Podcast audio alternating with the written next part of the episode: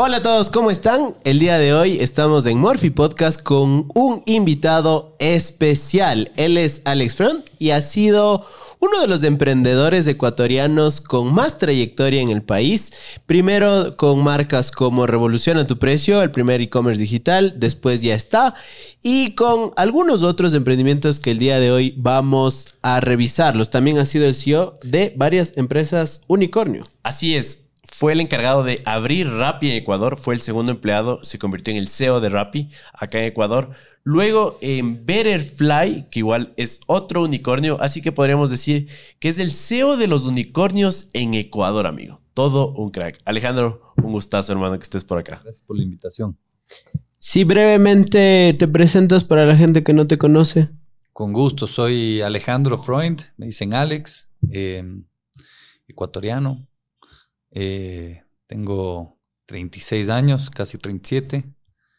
Eh, con novia, ya mismo casado, em, metido en tecnología desde, bueno, desde mi maestría que hice en, innovación y tecnología del 2009 al 2011 en Italia, en Milán, en la Universidad de Bocconi. Em, tuve mucha suerte de, tener, de ser becado ahí. Em, ahí me metí de lleno en el tema de, innovación. No sabía por qué rama, porque me gusta mucho el tema de sostenibilidad, sostenibilidad eh, energías renovables.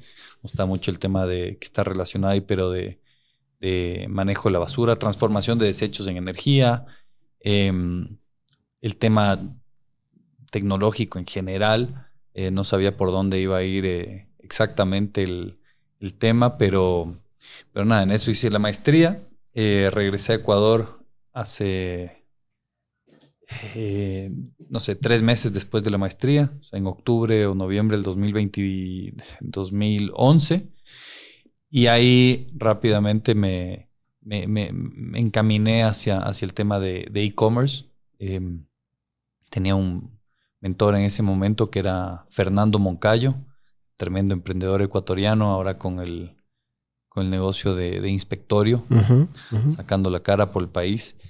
Y y, habían varias ideas, pero la que más resonaba en ese momento era e-commerce, porque nadie estaba haciendo e-commerce o por lo menos no le estaban destinando los recursos adecuados. Era un proyecto muy secundario para, para los retailers. No había, habían, habían habido algunos intentos previos. Creo que uno que se llamaba Papaya, había otro que era como un shopping mall virtual, eh, pero, pero nunca alguien como metido de lleno, levantar capital fuerte, dedicado 100%, o por lo menos no los que sabíamos o conocimos. Así que nada, nos, metimos y nos encarrilamos hacia, hacia el e-commerce. Y ahí es cuando, junto con Martín, entiendo, nace Revolución a tu precio. Correcto. Entonces, em, cuando estaba arrancando, em, yo necesitaba un cofundador Em, en realidad en ese momento éramos tres personas antes de que entre Martín. Em, éramos, éramos tres. Eh, y el uno, em, e, el uno dijo, vean, yo no voy a poder dedicarle el tiempo. La verdad es que va a ser muy complicado para mí. Estoy por casar, tengo muy buen trabajo. Además, yo estaba saliendo con su hermana. Entonces, para complicar las cosas, creo que él, por lo sano, dijo, vean, chévere con el proyecto, en lo que les pueda ayudar, pero ya. En ese paralelo ya se estaba empezando a involucrar Martín un poco, pero más como un asesor de marketing, porque él estaba terminando su maestría en emprendimiento en Suecia. Em, y como el man había estudiado publicidad, eh, bueno, relaciones internacionales también y tenía experiencia de agencia y era muy creativo. Ya me estaba ayudando con los mock-ups que les íbamos presentando los avances a Fernando Moncayo, pero él seguía en Suecia. Y de ahí el otro socio. ¿Pero Fernando era parte del equipo o era más bien como mentor? Fernando era mentor y tenía una pequeña participación. Ok. Sí. Em, y de ahí el otro, Carlos, el otro socio original, eh, no llegamos a alinearnos. Empezamos como el brainstorm y todo, pero a la final él, él estaba en un momento distinto. ya con una pareja, ya más formal. Em, Martín y yo vivíamos con nuestros padres em, después de las maestrías, o sea, estábamos... Bueno, ¿Cuántos años tenías ahí? Más o menos. 2011, 26. 26, claro. Em, entonces, y, Carlos, claro, más bien no, no, nos llegamos a alinear bien, pero como es la vida, coincide que ahora él va a venir a trabajar ahora, entra a trabajar en Betterfly ahora estos días, ahora en junio. Wow. Eh, después de muchos años. Eh, siempre nos llevamos bien, pero, pero en ese momento fue, fue un momento bien duro como socios, porque nuestra postura era, tú, tú, o sea, aquí le vamos a meter todo sin sueldo y pues vamos a construir nuestro sueldo. Y la posición de él era un poco más como, vean, cuando la empresa me pueda pagar lo que yo gano ahorita en la aseguradora que trabajo, ahí le puedo dedicar todo el tiempo. Son posturas distintas, momentos distintos. No nos pareció a la final, fue una conversación muy dura de, ve pana, tienes que ceder tu, tu, participación porque así no funciona. O pones capital o pones tu tiempo, pero no, no, hay más. Em, entonces, em, ahí salió. Él, ah, se quedó una participación mínima que a la final le cedió a otra persona. Em, y, nada, ahí empezamos con Martín, con el proyecto. Ahí le convencí que se vuelva de Suecia Em, Ecuador, esto es del 2012, tal vez. Sí, 2012, mediados, finales de 2012. Y, y teníamos, no sé, Ecuador estaba en un momento muy bueno. Eh, ya se empezaba a escuchar temas de emprendimiento a nivel Latinoamérica. Entonces dijimos, vamos, vamos a por todo y metámosle todo el ñeque. Entonces, eh, ahí se fue dando. Finalmente Fernando nos presenta a Kruger, a Ernesto. Em, él le encantó el proyecto. También estaba muy alineado con la visión de que necesitaba Ecuador un e-commerce. Ya venía desde antes, o sea, viviendo en afuera, vivía en Argentina antes, Martín también, después él en Suecia, yo en Italia. O sea, ya todo hacías por internet. ya, ya era normal. Y en Ecuador no había ninguna opción. Entonces, vimos como una oportunidad muy, muy clara. Em, entonces ahí es cuando arrancamos y Kruger dijo, de una, me, encanta el proyecto y les pongo el, equipo de, desarrollo. Em, así que ahí es donde, Y de ahí entró otro socio más, eh, Klaus, era muy amigo de la infancia de Martín, y, entró como socio el primer eh, inversionista.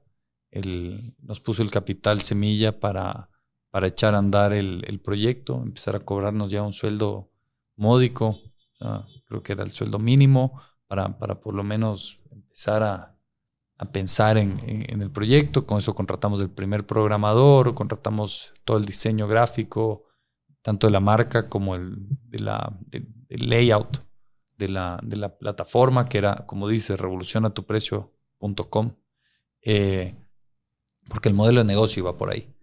Eh, por eso se llamaba así. De hecho, tengo la. Tengo tu primera tarjeta y la de Martín. Ah, sí, el chanchito. Cuadradito con un chanchito de Revolución a tu precio. Y antes de, la entrevista estábamos hablando de, la famosa mesa de billar que vi en Kruger Labs. Sí. Era una mesa que tenía mi papi vieja y la, iba, la iba a regalar. le dije que nos done a nosotros, le mandamos a pintar y le mandamos a cambiar el paño y le donamos a Kruger por el, como agradecimiento por el por todo el apoyo. Em, pero claro, el modelo de negocio era, era ese, por eso se llamaba así. Originalmente, la, hipótesis era que no, no íbamos a... Originalmente pensamos que con 20 mil dólares iba a ser suficiente plata para que esto sea el Amazon de Ecuador. Eh, estabas equivocado. 3 millones de dólares más tarde todavía no llegábamos ni siquiera a, las, a los talones de lo que necesitábamos. Em, entonces, claro, totalmente equivocados. Eh, pensamos que íbamos a estar hasta holgados, eh, totalmente mal presupuestado, pero, pero como no queríamos invertir tanto en marketing, sino más bien usar esa plata para, para más bien armar como equipo, que igual tampoco con esa plata íbamos a poder armar equipo, eh, porque asumimos que con lo que nos aportaba Kruger de tecnología y más Martín y yo ya era suficiente a la final éramos 30 personas cuando ya vendimos la empresa en el 2019. Em, y el modelo de negocio era que mientras más gente compra, más baja el precio del producto. Era como una Groupon en ese momento estaba, pero volando. Entonces lo que queríamos era una mezcla de un Amazon con un Groupon. Pero no que se active la compra, sino como es Groupon, que necesitabas 10, 20 personas para que se active. En este era simplemente progresivo. Entonces, si una tele vale 500, pero si compran dos vale 490 y si compran tres vale 480 y lo que queríamos es que el boca a boca genere que, que más gente quiera adquirir el producto. Pero la premisa estaba, estaba un poco errada, ¿no? Porque cuáles son las chances que tú y tus panas quieran comprar la misma tele, claro, mismo modelo, y en ese mismo, claro, en ese mismo rato. Entonces era, era un poco la misma ropa. Tampoco quieres que tu, todo tu grupo de panas tenga la misma chaqueta o los mismos lentes o los ah, mismos que sea un equipo de fútbol, ¿no? A menos que sea un equipo de fútbol. Así que nada, ahí le dimos 6, 7 años a ese proyecto. Con todo. Ya, o sea, el análisis tuyo fue como en el Ecuador hace falta un e-commerce, ¿no? El, eh, yo creo que todos sentíamos lo mismo porque ya estaba Amazon, exacto, la gente salía, eh, consumía mucho el comercio electrónico en diferentes partes del mundo. Eh, pero ¿crees tú que tal vez eso demostró nada más lo atrasados que estábamos? ¿Qué, qué crees que es lo que concluiste como bueno, Ecuador no está preparado en e-commerce o más bien fue un fallo suyo. O, cuando llega el 2019 sobre todo, ¿qué fue lo que, dijiste? ¿Qué... Qué tontera que ya no alcanzamos a aguantar hasta la pandemia. no hubiera, se hubiera disparado el negocio. Em, pero bueno, mucho de la, del éxito de, los emprendimientos es timing. No, solo es, equipo, ejecución, idea y todo, pero y capital, pero, pero timing es una, más empíricamente la, la variable estudiado, creo que hay un, creo que es el profesor de The Disciplined Entrepreneur de, MIT, que, que, la variable que más resulta pesar eh, dentro del éxito de emprendimiento es el, timing. Obviamente tiene que acompañar buen equipo, buena ejecución, levantamiento capital, etcétera, etcétera. Eh, pero, pero, pero timing. Entonces, timing creo que estábamos un poco mal. Em, mal, más o menos mal, no sé no creo que, no, no, le puedo culpar al timing, porque si funcionaba en Argentina y en Colombia, o sea, ¿por qué no en Ecuador? No, no creo que era. Yo creo que no encontramos una propuesta de valor suficientemente robusta para poder generar un cliente suficientemente recurrente y una bola de nieve que se genera a través del boca a boca. Entonces creo que el producto que construimos no tenía los elementos para tener una propuesta de valor suficientemente robusta. Es decir, lanzamos con lo que se nos cruce. La primera versión de la página tenía 13 productos. Un vino, una cerveza artesanal, una impresora, una tele, eh, no sé, súmale un par más, pero era como eso. Los proveedores eran Paco, Almacenes Japón, Cervecería Andes y, los de vinos, eh, una de vinos, no, no me acuerdo. Eh, pero habían 13 productos. Eh, y después simplemente dijimos, consigamos lo que sea. Entonces dijimos, vamos a apoyar, visión un poco de democratizar el acceso al mercado, ¿no? Entonces vamos a meter todos los productos artesanales, pero sin entender la implicancia de, de los unit economics, que es el, lo más importante, es el costo, el, margen de contribución, que eso es un negocio, o sea, tiene que hacer plata. Eh, el ticket es demasiado bajo, las fallas eran demasiado altas, los stockouts eran demasiado altas, las fallas de entrega eran demasiado altas, el margen era demasiado bajo porque decíamos, no, ¿cómo le vas a cobrar al pobrecito chiquito que quiere vender su mermeladita? Y bueno, para que yo pueda darle un buen servicio, tengo que tener un buen margen para poder invertir en la plataforma y poder llegar a más usuarios, ¿no? Entonces, ese creo que era un, problema que, íbamos con la mentalidad de, no, no te cobro lo que tú me puedas pagar en vez de, oye, el margen es 40%, porque sí, porque si el retailer te cobra el 40% o 35 o 30%, ¿por qué a mí no me vas a dar el 30% si yo necesito crecer esta plataforma para darte valor a ti de vuelta? Y les cobramos el 10, el 12, el 8, el lo que sea, no sé.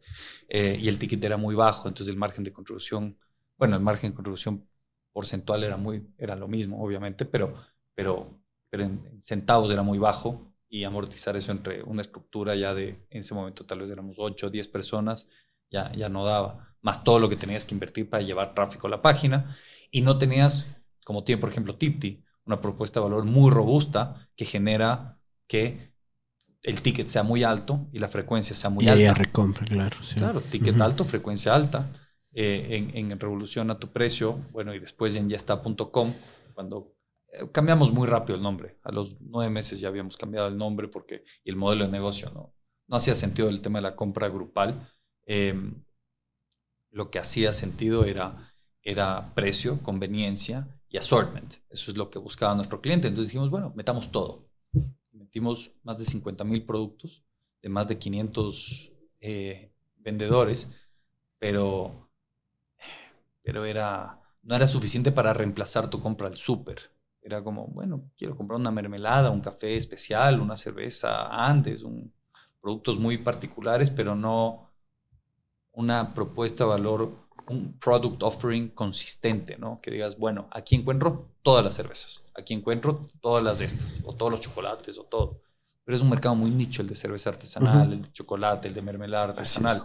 Eh, el ticket importante era cuando vendías una tele, una impresora o, o productos de, de computadoras. Y, y a la final llegamos un poco tarde, pero en el 2017 fue que chao todo y nos quedamos solo con consumer electronics, appliances y, y- y muebles dejamos porque vimos que el ticket era alto y la complementariedad de repisa con tele Cross-selling hacía- un buen claro. sentido.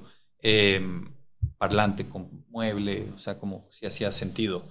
Entonces nos quedamos solo con eso y bajamos drásticamente la cantidad de proveedores y la, cantidad de SKUs. Bajamos a, no sé, 6.000, 8.000 SKUs creo que teníamos en ese momento, después del verano del 2017, pero ya, ya era un poco tarde eh, para, para, para el cambio y a lo que me refiero tarde era por el tema de, de financiamiento. Levantamos, pero bueno, ahora podemos entrar en ese, ese detalle.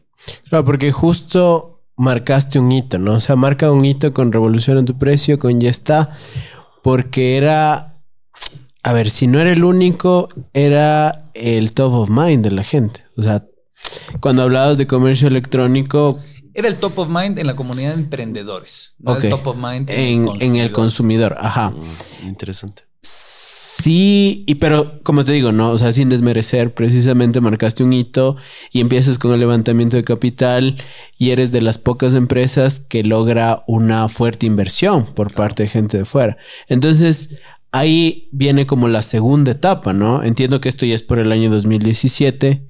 Sí, o sea, la 2018. primera, para hacerlo fácil, el, el septiembre, octu- act- agosto del, eh, del 2013 cerramos el acuerdo con Kruger, construimos la plataforma, el primer beta, la primera, prendimos la plataforma el 12 de febrero del 2014, la primera venta se hizo el 13 de febrero, una caja de cerveza Andes, y, y de ahí arrancamos. Al mes, ahí empezamos la primera ronda. Ya habíamos levantado este primer capital semilla de 50 mil. De ahí eh, levantamos la primera ronda, digamos el seed, pre-seed. Ahora ya es el seed, del seed, del pre-seed, no sé ujú. qué, pero en ese momento era la primera ronda. Em, y, y levantamos 413 mil dólares. 412 mil tal vez. Equity, ¿no? Que no era algo normal. Todos los emprendedores me decían, pucha, pero te vas a endeudar. Yo, no, o sea, es capital de riesgo. El que está invirtiendo sabe que nos va bien, puede hacer mucha plata, nos va mal, plata que se puede perder. Em, pero me acuerdo en ese momento cuando fuimos a, a la AE o Startup and Ventures, que, que eran como los únicos medio fondos, Pero Ah, Startup era justo de Fernando, ¿no? ya no estaba ahí. Ah, ok, Ya, ya no estaba estaba. en ese momento. Y él ya había, no, sí seguía como socio. Em, después se dio su participación a, a Kruger. Pero, pero él, pero él ya no estaba ahí. Em, pero claro, están acostumbrados a tickets de 20 mil dólares por el 25% de la empresa. Tickets de 20 por el 20. O sea, como nosotros ya nos fuimos por la gloria, apuntamos a levantar 500 con un piso de 300. Es decir, si no levantamos un mínimo de 300, tome de vuelta cada uno porque no hacía sentido levantar menos que eso para el proyecto que ya queríamos armar. Entonces levantamos 412 mil dólares entre 13 inversionistas. Por eso era el 13 que me acordaba. Y, y cerramos la ronda en agosto de la, del 2014. Eh, 2015, perdón, estoy mal. Ya, el 2014, todo el año de piloto. aguantamos con esa plata. Entre los socios que éramos, o sea, el, el directorio puso creo que algo más, con eso aguantamos y en enero del 2015 empezamos la ronda. En agosto cerramos la primera ronda y, y con eso dijimos, put, ya estamos del otro lado. Con esto somos magnates y, y amo y señor y con esto contratamos tech y en ese momento ya nosotros ya nos habíamos destetado de, de la, de la incubadora de Kruger y, y decidimos con el directorio que ya teníamos que armar nuestro equipo de tech. Y ahí estaba este Miguel Albalat, el, el, Ah, justo. el de Cuba. Y fue el primer, eh, el primer, eh, el primer hire, el primer eh, colaborador. Más ganaba el doble que nosotros como fundadores. Estaba bien porque era un programador, ganaba creo que mil dólares él. Em, y, y ahí echamos a andar y después en julio armamos ya, cuando levantamos la ronda, ahí armamos ya equipo. Hasta ese momento éramos como el programador, un programador junior, un pasante, dos pasantes, Martín y yo haciendo todo. Y de ahí ya armamos equipo, contratamos unas 10 personas para logística, operaciones, recursos humanos. eh, ¿Y, y para ese entonces cuánto estaban facturando? em, ¿O cuántas transacciones hacían al día? Claro, alguna, alguna estadística que te acuerdes. Em, creo que el primer año, entonces el, el- el primer año, todos los años triplicamos las ventas. Y el último año, 2019, vendimos, 2018, vendimos 2 millones de dólares. Entonces, 2017 tal vez un millón, 2016 medio millón, o triplicamos las ventas. Entonces era como 600 mil, 200 mil, eh, 50 mil dólares vendimos el primer año. Eso, el 2014. 2015 creo que triplicamos, 150, 200. 2016 como, no sé, 400, 500. 2017 ya 800.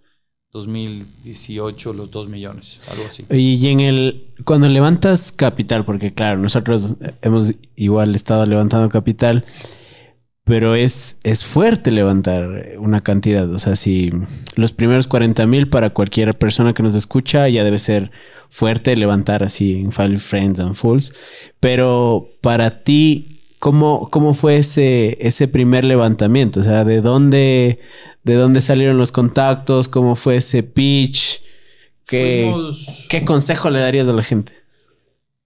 Em, o sea, Family, lastimosamente no, no, no, no, no había billete de ninguna de las dos familias, entonces era, era Puedes Friends, acercarte un poquito era a mí, por más favor. Friends y, y, y, y- y empresarios. Entonces invirtieron algunos empresarios, o sea, me moví muchísimo ahí, fui a presentar la visión del proyecto y vendimos eso, vendimos el, vamos a hacer el Amazon de Ecuador y o A, vamos a expandirnos, o B, nos va a comprar Amazon o nos va a comprar un retailer local de los cuales no están haciendo nada o casi nada en términos de e-commerce. O sea, el único que estaba haciendo algo era de Prat y tal vez te ventas un poquito, pero, pero eran muy pocos los que se estaban metiéndole el billete necesario para, para, para armar una, un e-commerce como ya lo tenía Falabella o como lo tenían otros retailers en, en Latinoamérica.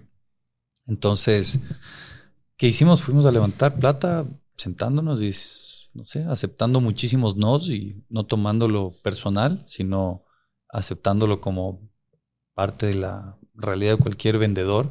Y, y hay cosas que son para unos y gente que no es para otros. Pero cerramos una muy buena ancla al comienzo, que fue eh, Eduardo Castro Wright, que es el, era el CEO de Walmart em, y, y- y head global de e-commerce. Entonces él cuando ya renuncia Wow. y sale de Walmart, CEO de Walmart Estados Unidos. Claro. O sea, eh, el man lo llaman de vuelta cuando ven que ya Amazon está yendo con todo y él monta toda la división de de- de e-commerce de, Walmart y, y logramos que él, que él entre como, como inversionista y como advisor al board. Entonces eso tuvimos mucha suerte porque eso nos jaló muchísimos inversionistas. Claro, era punta de flecha, ya tenías un nombre en tu... Era una, sí, una validación importante. Claro. Entonces con eso fue más fácil El que vengan los demás. Sí, francamente, de lo que he visto en mi experiencia, no solo de, de ya está, pero de, de ahora eh, como mentor y hablando con, con fondos, es una de la, creo que la razón número uno por la cual la gente invierte en un startup, dicen sí, por el equipo, pero es por quién más invirtió. Entonces creo que hay que convencer a uno muy bueno, muy fuerte para que después jale a los demás. Así tengas que arriesgar un poco en la evaluación, aunque sea con él. No, no lo hicimos porque los inversionistas sofisticados no se enfrascan en el tema de la evaluación. O sea, ese no es el. O sea, no. Kushki, la primera ronda que levantó hace cinco años, fue en una valoración de. No sé, de lo que me acuerdo, como 6, 8 millones de dólares. o sea, seed capital en una Power, no había ni PowerPoint, era una idea de, de, de, Aarón y de Sebastián.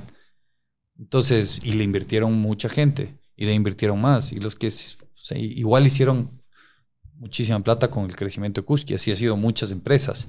Em, entonces, creo que es encontrar al inversionista adecuado y no enfrascarse en el tema del valuation y de los financials porque no está comprando eso. Si está comprando eso, no es el inversionista de venture capital o de, ángel. O sea, es, es, otro perfil.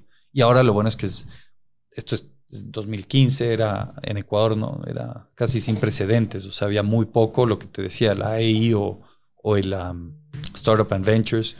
Y claro, decían, vean, nosotros hacemos cheques de máximo 30 por el 30% y nosotros, nosotros vamos a levantar medio millón por el 30. Entonces era como, no, pues, ustedes están ya en, otro patín, entonces no, no levantamos de ahí plata, no nos hizo sentido.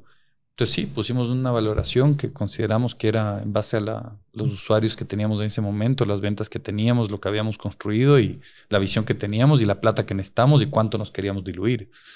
Y ya no nos enfrascamos en eso, era como, vamos a levantar esto y si quieres bien, si no, pues bien, no negociamos términos uno por uno, era estos son los términos, bienvenido a invertir y si no, pues no. Perfecto. Un fast forward hasta la época moderna, ya, ya no estás con el proyecto de ya está, ¿no es cierto? No, ese lo... Entonces, fast forward, levantamos ronda 1, de ahí levantamos ronda 2, que levantamos un millón y estuvo sobre suscrita, es decir, había más plata de la que podíamos levantar lo que estaba autorizado, que es un error, deberíamos haber ampliado. Si hay plata sobre la mesa. Eh, sí. Em, y en la tercera ronda, que queríamos levantar 3 millones, em, ya, ya los inversionistas nuestros que eran de tickets de 25, de 50, de 100, ya para levantar 3 millones ya... Quedaban cortos. Ya, nos, ya, ya, no, ya no llegábamos. Y el inversionista que teníamos nosotros no era un inversionista sofisticado en términos de venture capital, que entiende cómo invierto en la serie A, en la B, en la C y voy acompañando. Si no es como, no, ya te puse, ¿para qué voy a poner ahora una valoración que es del doble o el triple? Claro, ¿para qué voy a poner más? ¿Para qué voy a poner más? Y, y, ese creo que fue un, problema de, de, de, los inversionistas que tuvimos.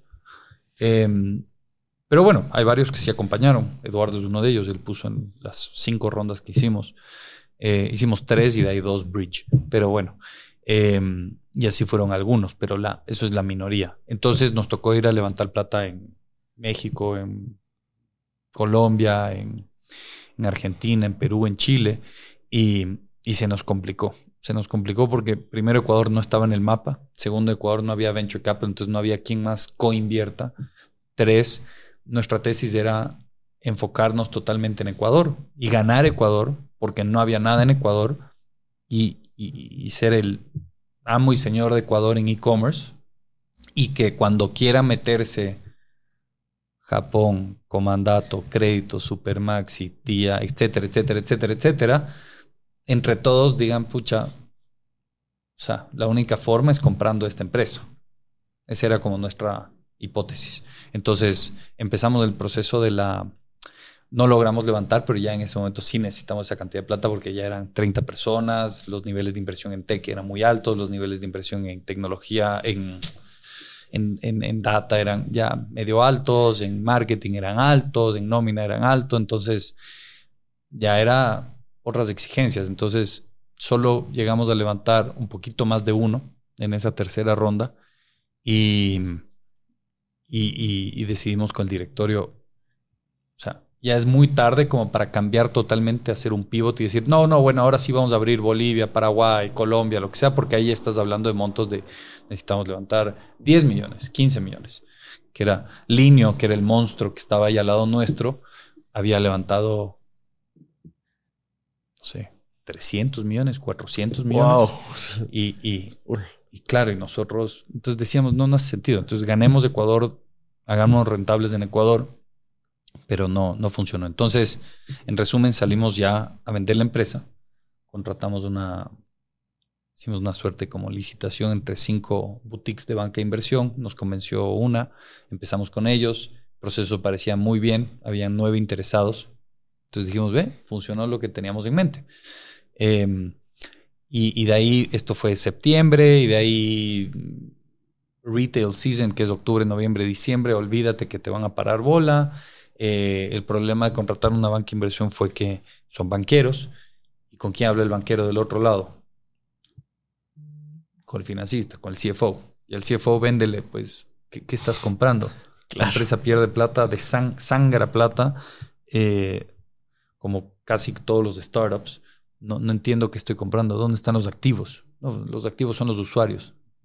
¿Qué, claro, ¿qué es eso? ¿Qué es eso? Los activos son la, la, la red de 500 proveedores. La marca. La marca. Eh, los activos son todos los usuarios que, que ya nos compran. Las visitas. Las visitas. O sea, ¿dónde está eso reflejado en, una, en, una, en un balance? Y eso no está reflejado. Entonces era muy difícil. Así que al final, pues cada día que pasaba ya estábamos desangrados hiper apalancados. O sea, no solo habíamos levantado un montón de plata, pero todas las líneas de crédito que teníamos con los proveedores, que obviamente entonces me daba una línea de 50 mil dólares, yo vendía esa mercadería y en vez de pagarle usaba eso para seguir creciendo y para seguir invirtiendo y para pagar nómina. Y de ahí me decía, bueno, tienes que pagar, tengo 20, pero dame ahora 60 días, dame 90 días, dame 120 días. Entonces se nos hizo una bola de nieve muy, muy grande y, y llegamos claro, al final de, de, de, del año, cuando ya estamos en final de la venta, estás hablando de que ya unos pasivos cerca, cerca a un millón de dólares. Eh, y, y fue, fue muy duro. Al final no, no, logramos cerrar un deal. Teníamos dos deals, uno verbal y uno firmado. Digamos una carta de intención. Eh, había nueve que habían firmado el letter of interest. Entonces compartimos todo el data room para, claro. para hacer el due diligence. Y de ahí dos, uno verbal que dijo, ok, yo voy a, digamos, puedo comprar la empresa. Y otra que dijo, también me interesa y nos había mandado algo por escrito. Pero, pero igual para cerrar esos deals demoraba meses y no teníamos ni días. Entonces... Eh, por, debido fue, a su costo operativo, ¿no? O sea, el ya, costo de, de funcionar. No, tener 100 proveedores, o sea, ya desesperados por cobrar, empleados, CRI, IES, oficina, marketing que no podías apagarle la noche a la mañana, costos de tech, que eran muchos externos, muchos internos, pero muchos externos. Así que ahí fue un momento donde le dijimos a los inversionistas como, vean, tenemos dos ofertas, necesitamos un bridge para A, darnos el chance de cerrar la transacción con cualquiera de ellos dos, o si en caso que se caiga la transacción, hacer un cierre pseudo ordenado, es decir, liquidar. Nunca tuvimos en realidad pasivos del IES ni del SRI, por suerte, siempre estábamos al día, pero evitar contingencias que puedan llevar a repercutir como accionistas a, a todos los que son accionistas. Entonces, eh, limpiar pasivos laborales, o sea, liquidar a toda la gente sí.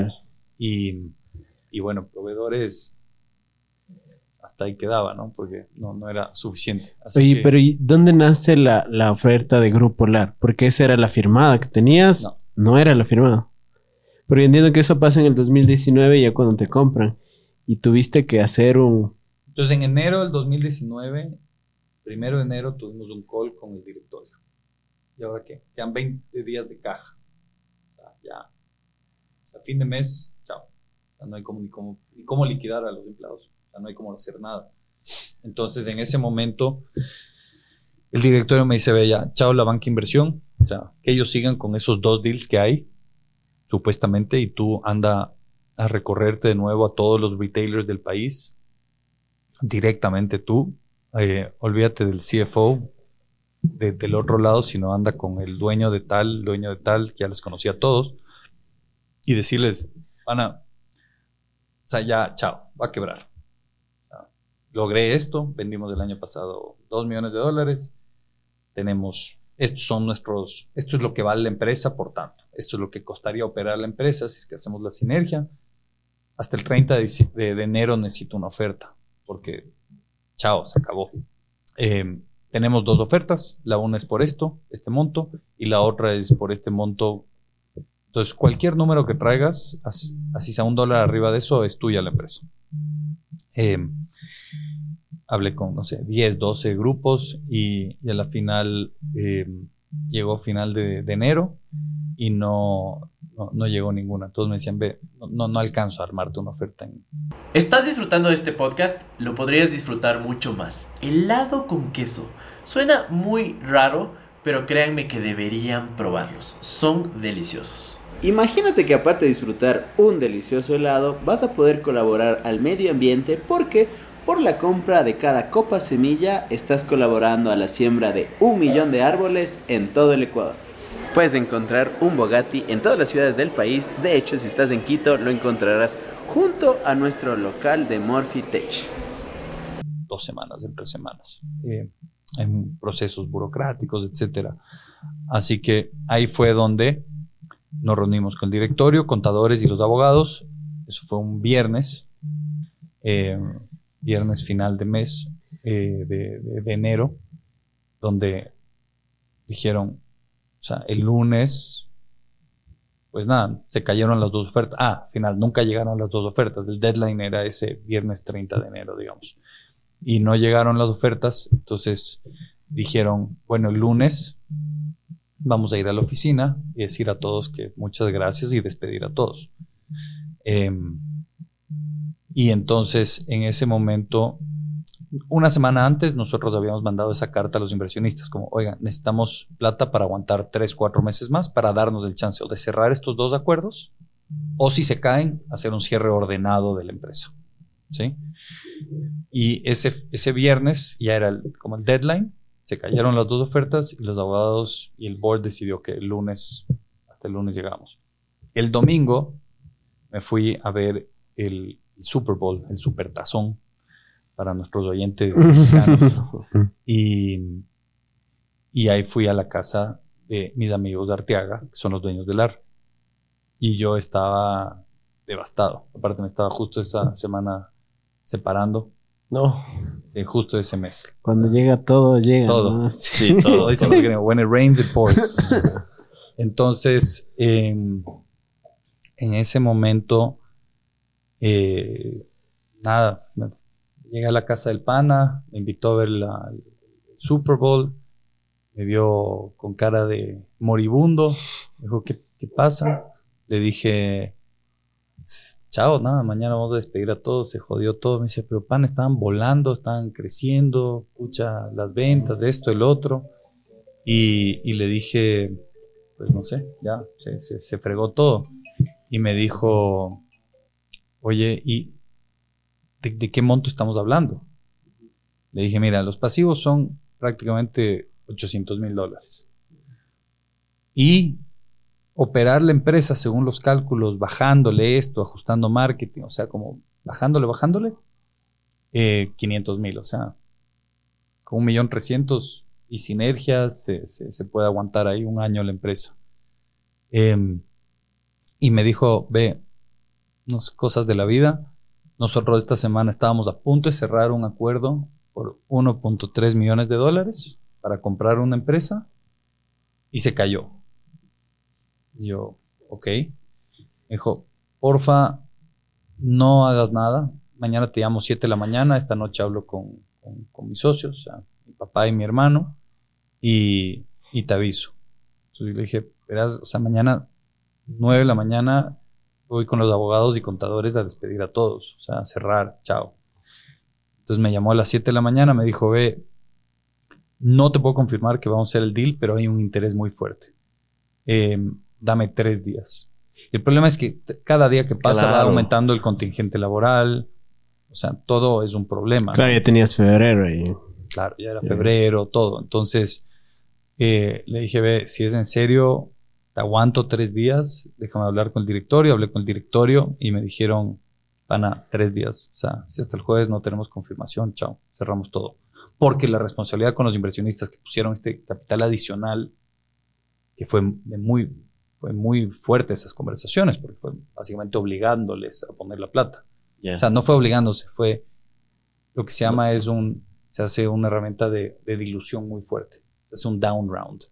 Entonces, si la última ronda fue por valor 100, esta ronda es por valor 10. Ujú. Entonces, no estás obligado a poner, pero si no pones y después va bien, tuviste, te diluiste significativamente. Porque los que están poniendo tienen que, obviamente, tienen que compensarles el riesgo. riesgo, No puede claro. ser que pocos salven a todos. Entonces, si todos ponen, no pasa nada, nadie se diluye. Solo los fundadores nos diluíamos, nos íbamos a diluir muy fuertemente y pues ya nada que hacerle. Era lo que Pero era salvar la empresa. Pero con tal que la empresa sobrevive. Entonces, por suerte pusieron la mayoría. Como el 70% de los inversionistas sí puso su proporción, su, su prorata. Eh, y, y- y claro, eh, la obligación es o con esta plata o vendemos o cerramos. Pero no podemos seguir hueveando y buscando otros acuerdos. Entonces me dijeron, van hasta el jueves. Y el jueves cerramos el acuerdo con, con el Grupo LAR. Básicamente, antes de firmar, mudamos la oficina. eh, nosotros, lo, lo que ya habíamos medio preparado con la gente para ayudarnos a mitigar un contingente laboral era como, panas, estamos en una situación muy complicada. Todos nos vamos a poner a trabajar en nuestro LinkedIn. Todos vamos a mover nuestras redes de contacto. Entonces yo me empecé a mover muy duro con, con toda la red de emprendedores, con Kruger, con la red de in- de inversionistas, con OLX, con esto, a pasar perfiles. Em, y, era como, pana, si es que te sale un trabajo, pues Acepto. acéptalo. Entonces, así mitigamos muchísimo eso.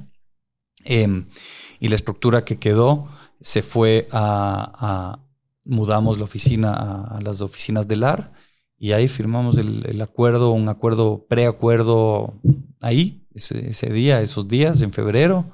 Eh, se compraron la empresa básicamente por, por, por los pasivos, o sea, por un dólar, asumieron todos los pasivos Ecuador y nos dieron la plata para limpiar los pasivos en, en Estados Unidos. Con eso liquidamos la empresa en Estados Unidos y se transfirió las acciones de la empresa de, de Ecuador. Y, y ahí estuvimos tres meses en la transición hasta mayo y, y, y nada, ahí básicamente salimos Martín y yo. Eh, se quedó un equipo de tal vez unas 8 o 10 personas. Ronald Hernández, que era el CEO de, de Virtual Create, que es una empresa que había adquirido el grupo LAR que yo les había presentado, eh, él tomó como CEO de, de, de Ya está. Él ahora está con el proyecto este Pardux, que es su Sí, plataforma sí, que compite con, con, con Vitex. Eh, entonces él asumió el rol. eh, y nada, salimos yo endeudado hasta no poder más, divorciándome justo esa semana, o sea, ese semestre, pero justo ya esos, esas semanas ya. Y muy endeudado. Debía más de 50 mil dólares en mis tarjetas. ¿no? O sea, ya, reventado. Y, y nada, ahí entre panas que eran inversionistas me prestaron departamentos, el uno durante un mes y medio, el otro durante otros dos meses, y de ahí dije, no, ya, chao, next. Y, y, y me alquilé un, un departamento, pedí prestado a mi abuela para el, digamos, el depósito, la garantía, y el primer mes.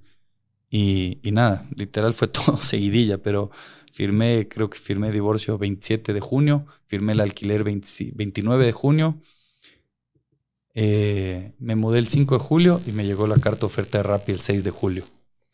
Y ahí empecé Rappi el 8 de julio. Ya, qué, qué interesante, porque luego el, el otro, el otro encuentro que tengo contigo justo de la tele, que, que te presentan como que estás trabajando en Rappi y haciendo un poco de contenido, ¿no? En redes para explicarles cómo funcionan ciertos procesos. Vi una entrevista tuya en la tele también. Estaba bastante interesante. Entonces, está súper chévere esto. Cuéntanos, empiezas a trabajar en Rappi, ¿no? Oye, pero Sí. yo, justo, justo antes, perdón, eso sí, curiosidad rapidísima.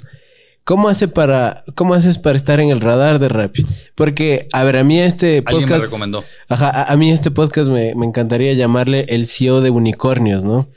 Porque, a ver, has estado en, con la que vamos a hablar después, en dos unicornios de la región y en los dos liderando. Y en Rappi te tocó abrir literal mercado. ¿Cómo fue eso? Alguien soltó tu nombre. Literal, estaba toda una situación personal, pues terrible. Mi Como- tío, Como nos cuentas. mi sí. tío me, me invitó a la playa. Eh, tiene ahí un departamento en, en Manta y me invitó, me dijo, "Ve, vente a una semana a pasar conmigo, vamos solo los dos. Y ahí, un día, literal, caminando, me suena el teléfono, me dice, em, hola, soy Andrés Ospina, soy de Rappi. em, estamos abriendo operaciones en, en Ecuador y estamos buscando perfiles y nos- alguien nos recomendó tu perfil. Em, no sé qué estás, si sigues con ya está, si es que estás con tiempo, yo... Sí, tengo tiempo. Sí. La pausa ahí. Claro, nada, dame cinco, deja chequear mi agenda. Y, y nada, ahí, ahí me entrevistó inmediatamente él y de ahí me dijo, eh, ¿podrías tener una entrevista con mi jefe hoy? Le dije, tengo disponible de 2 a 3 y de 5 a 6. Y mentira, tuve entrevista inmediata. Ahí en media hora tuve la entrevista con su jefe. Eso fue un martes. Y de ahí le, me dijo, chévere, vamos adelante. Eh, te quiero entrevistar mi jefe, que ya era el gerente de expansión global o regional de, de Rappi, y Mateo. Y me dijeron, bueno, es una entrevista, él va a estar en Guayaquil, em, pero la podemos hacer por Zoom. Y yo, no, ni loco. Agarré y me fui a Guayaquil, le pedí a mi tío que me preste y que me fui a Guayaquil y, y tuve la entrevista con él, unas dos horas. Eh, y me dijo, chévere, me gusta muchísimo tu perfil. Em, va a seguir. De ahí tuve otra entrevista. De ahí tuve, o sea, tuve unas siete entrevistas. Wow. Tuve eh, una, dos, tres. De ahí Sebas. De ahí con recursos humanos. eh, y de ahí presenté el business case ante dos general managers, que era el de México y el de Chile. Isaac y mi tocayo, Alex. Y después la última entrevista con Caroline, que es la COO. Em, esa fue el sábado 6 de julio. Em, entonces fueron tres semanas. Yo ya con la confianza que me iba a salir eso, dije, no, ya, a alquilar un departamento, estar viviendo como nómada con tres calzoncillos ya me tiene hasta acá. Y, y nada, y ahí me, claro, mi, mi mamá, mis amigos me decían, pero Ana, tranquilo, de gana vas a generarte más costos si es que no tienes. em, pero yo esto de vivir en la casa de allá de mi mamá a los treinta y pico, divorciado, de ahí en departamentos prestados. No, dije no, ya necesito mi espacio, necesito asentar cable a tierra y ahí fue donde, nada, y me llamó Rappi. Y fue, sí, el, yo entré el 8 de julio. Había una persona, Sophie, que había entrado el 1 de julio. Ella me recomendó mucho para el rol también. Ella venía de domicilios.com. Entonces yo fui, digamos, el empleado número 2 de Rappi en Ecuador. Eh, pero desde constituir la empresa, eh, armar todo, nómina, finanzas, contabilidad, todos los deals con los restaurantes, eh, la plataforma, o sea, todo, todo el montaje fue, la verdad es que odié porque los primeros tres meses fue, era sin parar, sin dormir, Fuerte. era, o sea, domingo 11 de la noche como, pana, conéctate a un call, tenemos que ver un tema, o sea, cualquier hora, cualquier día, o sea, yo ya el celular sonaba algo y yo ya, puta. Eh, pero fue, fue lo mejor, o sea, me, ayudó, le agradezco, pero la vida entera a porque me, me sacó de, lanzó una salvavidas, pero enorme que necesitaba en ese rato.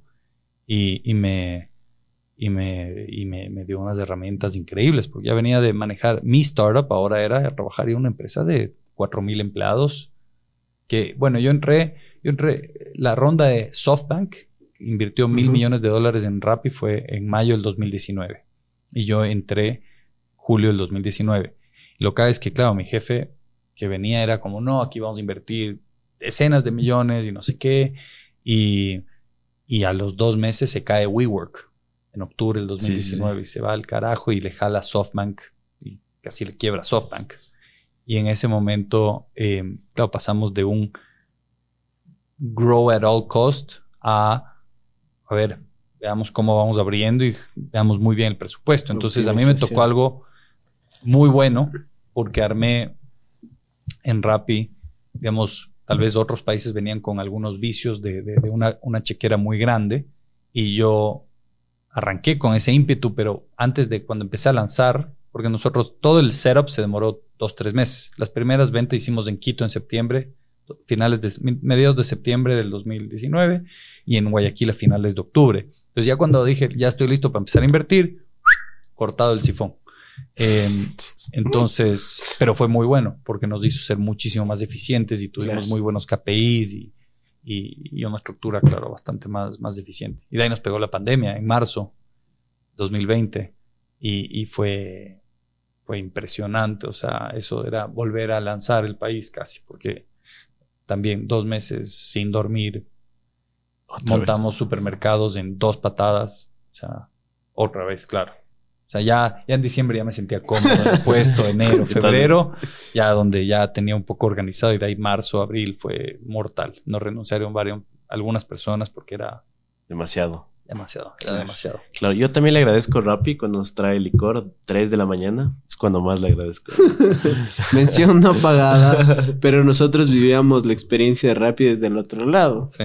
Precisamente. Desde dos lados, no solo consumidor, sino también como socio sería como somos creadores de contenido, ya viste las plaquitas ahí en la pared, eh, te cuento que se acerca un Mateo Bandera, se llamaba Gabo, un señor ahí que no sé, era, no sé si trabajaba como PR externo para la, para la marca, y nos dice, chicos, vimos que tiene un canal de YouTube, nosotros con Vox Populi nos dedicábamos a hacer comparativas de restaurantes. Entonces, imagínate, cogíamos dos restaurantes súper populares y enfrentábamos presupuesto, platos, lo que sea. Entonces, nos estábamos súper pegados. Entonces nosotros le dijimos, ¿sabes qué? Rappi es la marca correcta para nosotros porque somos un canal de comida ecuatoriano. Y el man no nos tenía mucha fe, pero nunca me voy a olvidar cuando nos llegó el primer cheque de Rappi, habíamos en comisiones por descargas, el primer mes fue como 3.500 dólares. De hecho, el man nos llamó, nos llamó feliz y nos dijo, oigan, son los más grandes, son los que, más han, han, traducido en ventas. Le dijimos, hermano, te dijimos que éramos fuertes, lo íbamos a hacer. Y bueno, creo que Rappi a la final nos terminó pagando como 6 mil dólares en el transcurso de unos tres meses. Qué bien. Súper bien. Me alegro. Ajá, entonces también tenemos esa experiencia, ¿no? Aparte de que somos caseros, eh, hemos eh, crecido juntos. Te vengaron todo lo que se han gastado en Rappi en dos años con, los no ingresos. no sé si así, pero, pero sí fue, fue chévere precisamente porque era ver cómo crecía una empresa desde el otro lado también. O sea, ayudábamos de alguna forma u otra a que también se expande y que la gente consuma en Rappi. Entonces a mí me parecía desde el principio la llegada de Ecuador algo chévere y que tú estés también viendo los toros de lejos me pareció chévere.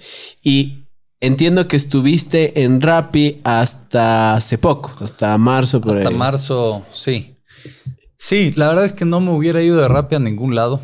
O sea, gracias a Dios, Rappi le llaman el, eh, bueno, suena feo, pero el Rappi Mafia, como PayPal Mafia, que es Elon Musk, Peter Thiel, o sea, todos los duros de PayPal, que de ahí ha salido cientos de empresas en Estados Unidos o de, Silicon Valley para el mundo. Y, y Rappi ha generado eso. Hoy Rappi es el promotor más grande de emprendimiento de Latinoamérica. Hay 140, 130, 150 empresas fundadas, por Rappi Alumni, gente que, trabajó en Rappi. Entonces ese es un motivo de orgullo enorme em, para, para todos los que somos, digamos, socios de Rappi. Em, y, la verdad es que yo no tenía intención de irme a ningún lado. O sea, Rappi todavía me faltaba aquí lanzar Rappi Travel, Rappi Bank. Eh, que se viene todo eso, ¿no? Se viene todo eso, Rappi Turbo, que ya, ya se está lanzando, que está volando en otros países, delivery en menos de 10 minutos.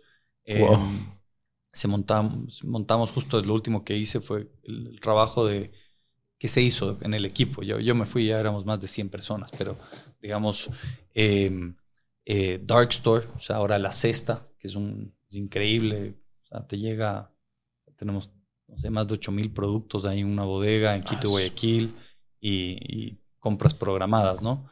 Eh, pero se va a lanzar el Ultra Fast Delivery. Eh, el tema de Rappi Mall todavía falta mucho, pero pucha, ya habían marcas bien interesantes metidas ahí vendiendo. Claro, necesitas una resma de papel ahorita. O sea, Paco, Marcimex, eh, Juan Marcet, pum. O sea, compras por Rappi, necesitas un regalo, Funky Fish, lo que sea. O sea, pum. Entonces era como llevar el retail a un 3.0. no un e-commerce tradicional que tiene bodega y se demora dos, tres días, sino e-commerce instantáneo. Entonces yo le he puesto, o sea, creo que esa es una apuesta muy fuerte, esa vertical. Eh, y todo lo otro, o sea, Rampibank es enorme, o sea, en, México somos el colocador número dos de tarjetas de crédito, en Colombia también, en Perú está creciendo una barbaridad. Entonces, había muchos challenges todavía. Em, y, nos confiaban, confiaban mucho a la región andina. Habíamos hecho una integración Ecuador y Perú en marzo, enero del 2021 y, y, eficientizamos mucho la estructura en términos de un head de restaurante para los dos países, una head de, para supermercados, como y de ahí, como fue tan buen trabajo, al Cono Sur le sacaron Chile y nos dieron a nosotros y nos hicimos región pacífica. Y, pero bueno, entonces, en resumen, había, había mucho por hacer. Y, y, como decía, por Rappi me venían buscando muchísimo. Y siempre dije, no, no me interesa. O sea, como no, tengo ni un interés de salir de Rappi a ninguna empresa. Em, y ofertas muy chéveres, muy interesantes, de empresas muy... Pero no, no, no me movía nada. Eh, y, y Betterfly em, me llegó un momento, no sé, tal vez donde se alinearon las cosas, se alinearon los, las estrellas. Em, en diciembre estuve en el matrimonio del Sebas Castro, de Kushki, en México. Y ahí lo conocí a una persona que está desde los inicios de Betterfly, cuando se llamaba Burn to Give. Y, y, y nada, me contó muy apasionadamente de Betterfly. Yo también, porque yo ya le venía siguiendo. Dije, qué increíble empresa. Me dijo, vamos a abrir en Ecuador. Estamos buscando gerente. Le dije, olvídate, no hay forma, no puedo salir de rápido, no es mi momento. Pero no sé, me quedó como resonando y me buscó una reclutadora. Nada que ver por él, totalmente separado. Una reclutadora desde Argentina. Me dijo, ve, estamos abriendo una InsurTech en, Ecuador, estamos buscando perfil. Le dije, no, no, gracias, te, puedo recomendar un par de gente. Y de ahí Carmen de la Cerda, que es de, Buen Trip Ventures, y Gisela Montalvo, que es la de CITEC, la, la directora ejecutiva, por todos lados me dijeron, oye, perfiles para Betterfly, ¿se te ocurren? Yo, ah, es Betterfly. Entonces le dije a la reclutadora, ve, te paso este y este y este. Le pasé tres perfiles, le dije, ve, por ser Betterfly, me, interesa mucho tener una conversación, pero como sin compromiso, porque aún si es que llego a ser seleccionado, probablemente les diga que no, porque no, no es mi, no es, no estoy en un momento para salir todavía de, de Rappi. Y ocho entrevistas después, y una úlcera, me dio úlcera en enero, estaba muy mal de, de estrés. Eh, pucha, les dije, panas, o sea, quiero trabajar con ustedes. Creo mucho en lo que están haciendo, conecté muchísimo con el propósito, es una empresa social, es el primer unicornio B Corp.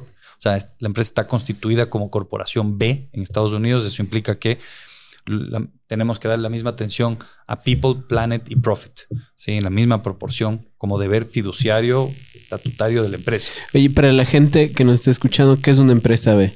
Eso.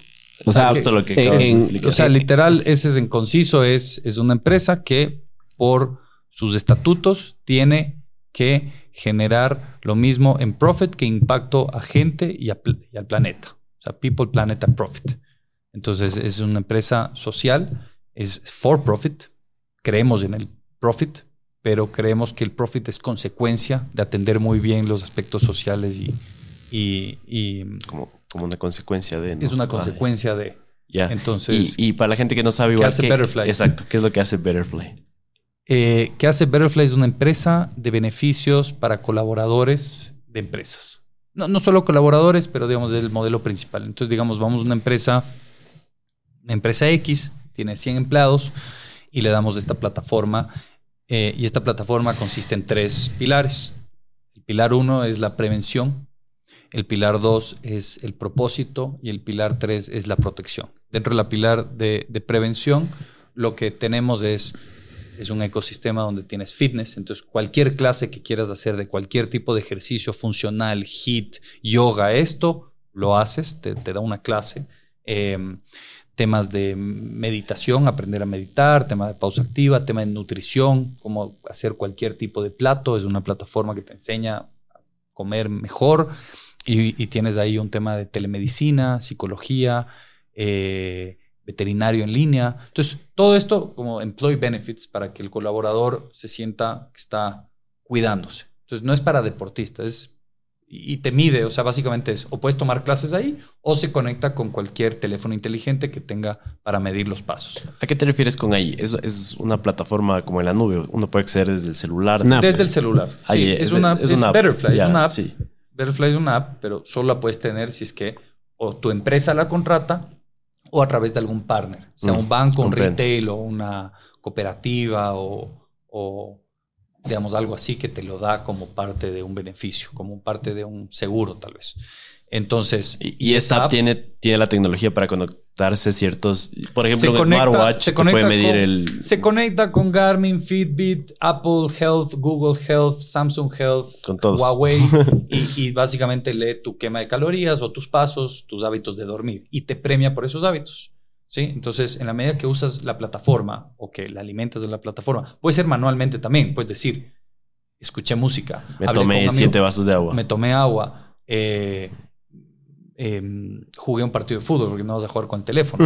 Entonces, todos esos hábitos los va registrando manualmente o automáticamente por integración y te va premiando. ¿Y cómo te premia? Por dos lados.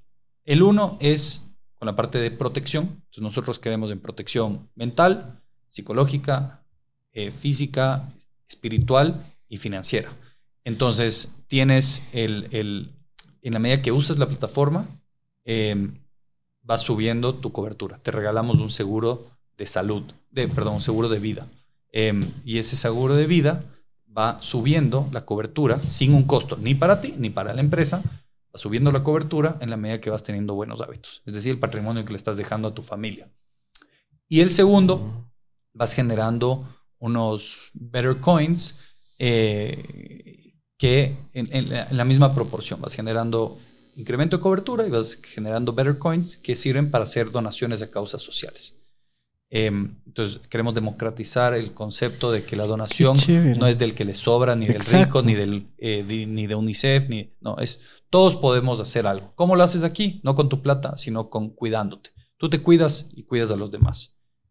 Entonces, incentivas a la que la gente cuide y tenemos causas que son agua, o sea, básicamente agua potable, reforestación, plantar un árbol, alimentos, eh, digamos, tenemos leche para, para Haití y ahora estamos viendo, digamos, local World Food Program, el programa bueno, el Mundial de la Salud, eh, el, bueno, de las Naciones, De las Naciones Unidas. World Food Program, eh, y, y es con comunidades específicas en Ecuador, eh, y el otro es Litro de Luz, que son postes de luz eh, para, para o pueblos o barrios eh, que no, no tienen, y obviamente sabemos que hay una correlación fuerte entre eh, falta de luz y, e inseguridad, ¿no? Entonces poner postes de luz con internet brinda, no genera comunidad y genera seguridad a estas comunidades. Y vamos a ver una de deporte y vamos a ver una, un par más. Entonces tú vas generando estos better coins y tú eliges dónde donar.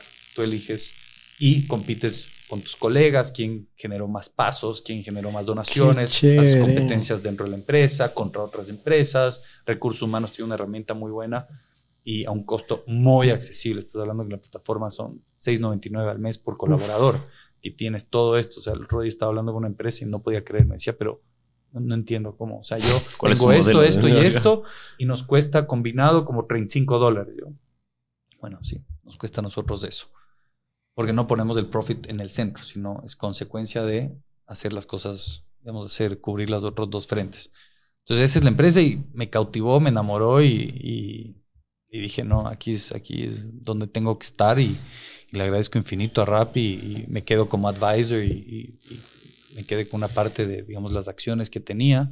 Entonces, igual soy un... eh, llevo el corazón naranja, pero, pero ahora, pues ahora dedicado de, de lleno a, a montar esta nueva empresa que es Betterfly. Ahora en este, sí, armando el equipo, armando la oficina, empezando a, a lanzar todo. O sea, porque viene, viene desde cero, ¿no? Verfly y viene igual, debe ser el empleado número que. Aquí sí uno. Aquí sí uno. Ahí era, un- ahí era dos, pero sí. Aquí vienes a montar el equipo desde cero. Entiendo Sí. que los planes Sí, de ya somos un expansión. par de gente, ya hemos contratado un par de gente. El- es un plan bien fuerte. O sea, queremos llegar a todas las empresas y a toda la gente. El- la misión de, de Betterfly es proteger la vida de 100 millones de personas hasta el 2025. Wow. Y por eso es que son, fueron unicornio, ¿no? Bueno, fuimos unicornio porque a consecuencia del propósito y de la capacidad de ejecución, la empresa logró levantar tres rondas y en la última ronda que levantó 125, 125 millones, le- la valoración ya fue de mil millones. Oye, Todo, todo nace el concepto de que el fundador pierde al padre cuando tenía 15 años y, y los deja la familia en bancarrota. Entonces, y, y- eso lo dejó pensando y pensando y muchos años después, como hizo el concepto este Burn to Give, decía, ¿cómo puede ser? Él se fue a vivir después de una carrera muy exitosa en JP Morgan, en, en- en Wall Street, en banca de inversión, se fue a, a Tanzania, al norte de Tanzania, a dar eh, clases de inglés y matemática a niños, eh, bueno, niños necesitados, y, y veía un problema tan, tan grave de, de- de desnutrición. Pero por otro lado, hoy Chile, México son países donde la, la obesidad por mal, malnutrición es, pero es una pandemia. En Estados Unidos ni se diga claro. y ya está llevando a todos los países porque come la gente mal. Entonces hizo un concepto que se llama burn to give, burn calories to give calories. Pero después eso iteró y evolucionó hacia Betterfly, a esta empresa que sí encontró un modelo de negocio monetizable y escalable. Y ahí es donde estamos ahora. Eh, somos ya casi 700 empleados en la empresa eh, a nivel global y abriendo muchos mercados. Oye, ¿tu sueño para Ecuador con Betterfly? Eh, son dos y se los he dicho a los fundadores. La una es que, que Ecuador sea un, un testing ground, que sea un muy buen lugar para probar cosas. Creo que, creo que lo han hecho otras empresas, lo han mencionado Daniel Wyman muchas veces, The Waze y bueno, Location World y, y otras empresas. Y creo que Ecuador es un muy buen mercado para testear sea empresas como Unilever, Coca-Cola o sea productos de tecnología. Porque, bueno, por varias razones. Eh, entonces quiero que, que, que, Ecuador sea ese lugar. Se los he dicho a los gerentes de distintas áreas, como que úsennos, por favor, para probar productos, para probar iniciativas, para probar este tema de veterinario en línea, para probar servicios legales, asistencia. O sea, como déjenos que en Ecuador nos equivoquemos y que lo que funcione bien lo puedan replicar. Exportemos a Brasil, a México, a España, a Portugal, a Estados Unidos, a lo que sea. Y lo que funcione mal, aprendamos para ver cómo evitamos esos errores. Y lo segundo que quiero hacer, que es algo que también, digamos que sí hicimos en, en, en Rappi, y me siento muy orgulloso de eso, es que más de la mitad del equipo que, que, que, contratamos en Ecuador se fue a trabajar o a regional o a global. Entonces quiero que, que Ecuador sea una cuna de, de talento y que, y que la gente y que nos vean como un semillero y que aprendan acá, pero obviamente cuántas vidas podemos llegar en Ecuador eh, que están en el mercado laboral, que esto, el otro, no sé, dos, tres millones, así sí, somos muy exitosos. Eh, pero, pero, pero si hacemos algo bien aquí y tenemos una incidencia fuerte en México, estás hablando que puedes llegar a 15, 20, 30. En Brasil, pucha, mucho más, en Estados Unidos. Entonces, como quiero que, que aprendamos muy bien acá y, y, podamos llevar eso a otros países. Está súper interesante el proyecto. Desde ya te, más bien comentarte que aquí desde Morphy, que tenemos una chévere audiencia bastante grande, poder difundir este tipo de cosas, ¿no? Se, se me vienen algunas ideas de videos que podemos hacer, pero bueno, chévere. creo que ya con el tiempo le, le iremos dando forma. Eh, justo es mezclar eso, ¿no? Como sí, el, tu estilo de vida, tecnología, como súper chévere. Sí. Qué, qué, interesante. Y, y justo, justo hablabas de esto de la obesidad, me quedo rondando, porque aquí existen los dos lados de la moneda también, ¿no? Hay mucha gente obesa, pero también he escuchado que hay este índice de Ecuador tiene el peor índice. De, Uno de cada dos niños menores de 5 años Uno tiene malnutrición. Es 29%. Claro, y, y, y, como empresa ustedes van a poder eh. atacar de alguna forma eso, ayudar. Mientras más empresas lleguemos, más donación recaudamos y más lo canalizamos a organizaciones como, como World Food Program atacando a comunidades específicas en Ecuador. Justo tenemos una llamada con la Secretaría de, del tema de nutrición. Estuvimos con, con, el presidente Lazo hace unas semanas, vino el fundador de la empresa y vean, esto es eje esencial de, de, de, de lo que quiero hacer en Ecuador y me, encanta que podamos combinar con, con, la iniciativa privada para poder canalizar más recursos a, a los necesitados. Entonces, eh, Entonces sí, definitivamente. ¿Cómo lo masificamos? Mientras más empresas se adhieran o más, digamos, clientes, más podemos generar conciencia de las donaciones, más donaciones generamos y más canalizamos para, para poder por lo menos poner un granito de arena para, para ir bajando ese índice, ¿no? La gente que está escuchando, si quisiera ser parte de, de Betterfly, ¿qué es, qué es lo que tendría que hacer? Exigirle a sus, a sus empresas que contraten Betterfly. No tenemos un B2C model, es solo B2B entonces, a través de empresas o vamos a tener partners como retailers, bancos, cooperativas, eh, em, brokers de seguro que van a canalizar, digamos, Betterfly a, sus clientes. Pero no, no puedes, o sea, no puedes descargarte la app y usarla lastimosamente. Todavía. Tal vez en algún momento, en un futuro. nos vamos a volver ahora. Betterflyers. Sí, sí, sí, embajadores. Porque, claro, tenemos a muchos no solo emprendedores entrevistamos acá, sino también CEOs y les vamos a plantear. Muy bien. Les vamos a dejar eso. Porque, porque es cierto, ¿no? El tema del propósito y las empresas que, pueden generar algo mejor para este planeta. No, pero y algo mejor para sí mismas. Porque tú estás, o sea, hoy está probado que el, colaborador, o sea, primero, generar, el, donar te genera endorfinas. Endorfinas son la hormona que está responsable de tu felicidad.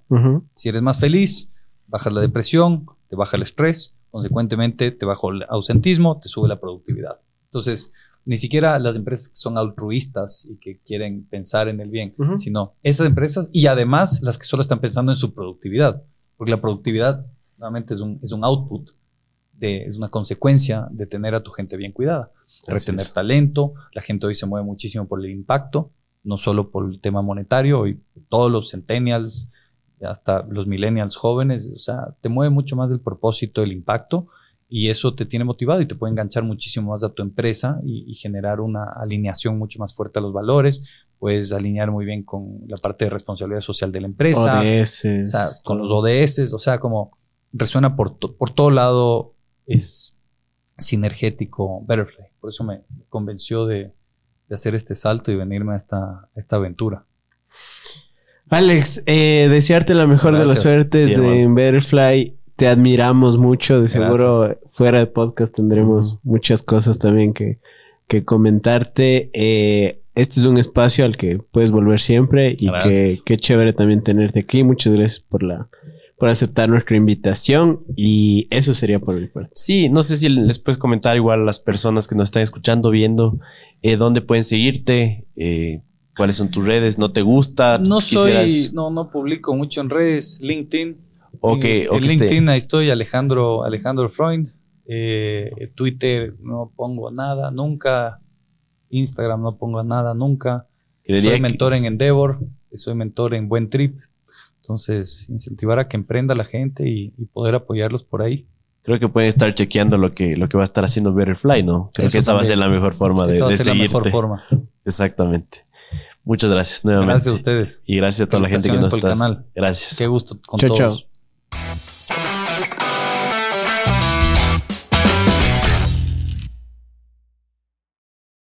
Chévere, mis panas. Chévere, más bien gracias a ti. Súper buena la conversa. Qué gusto. Pucha, nos, ojalá no les aburramos al,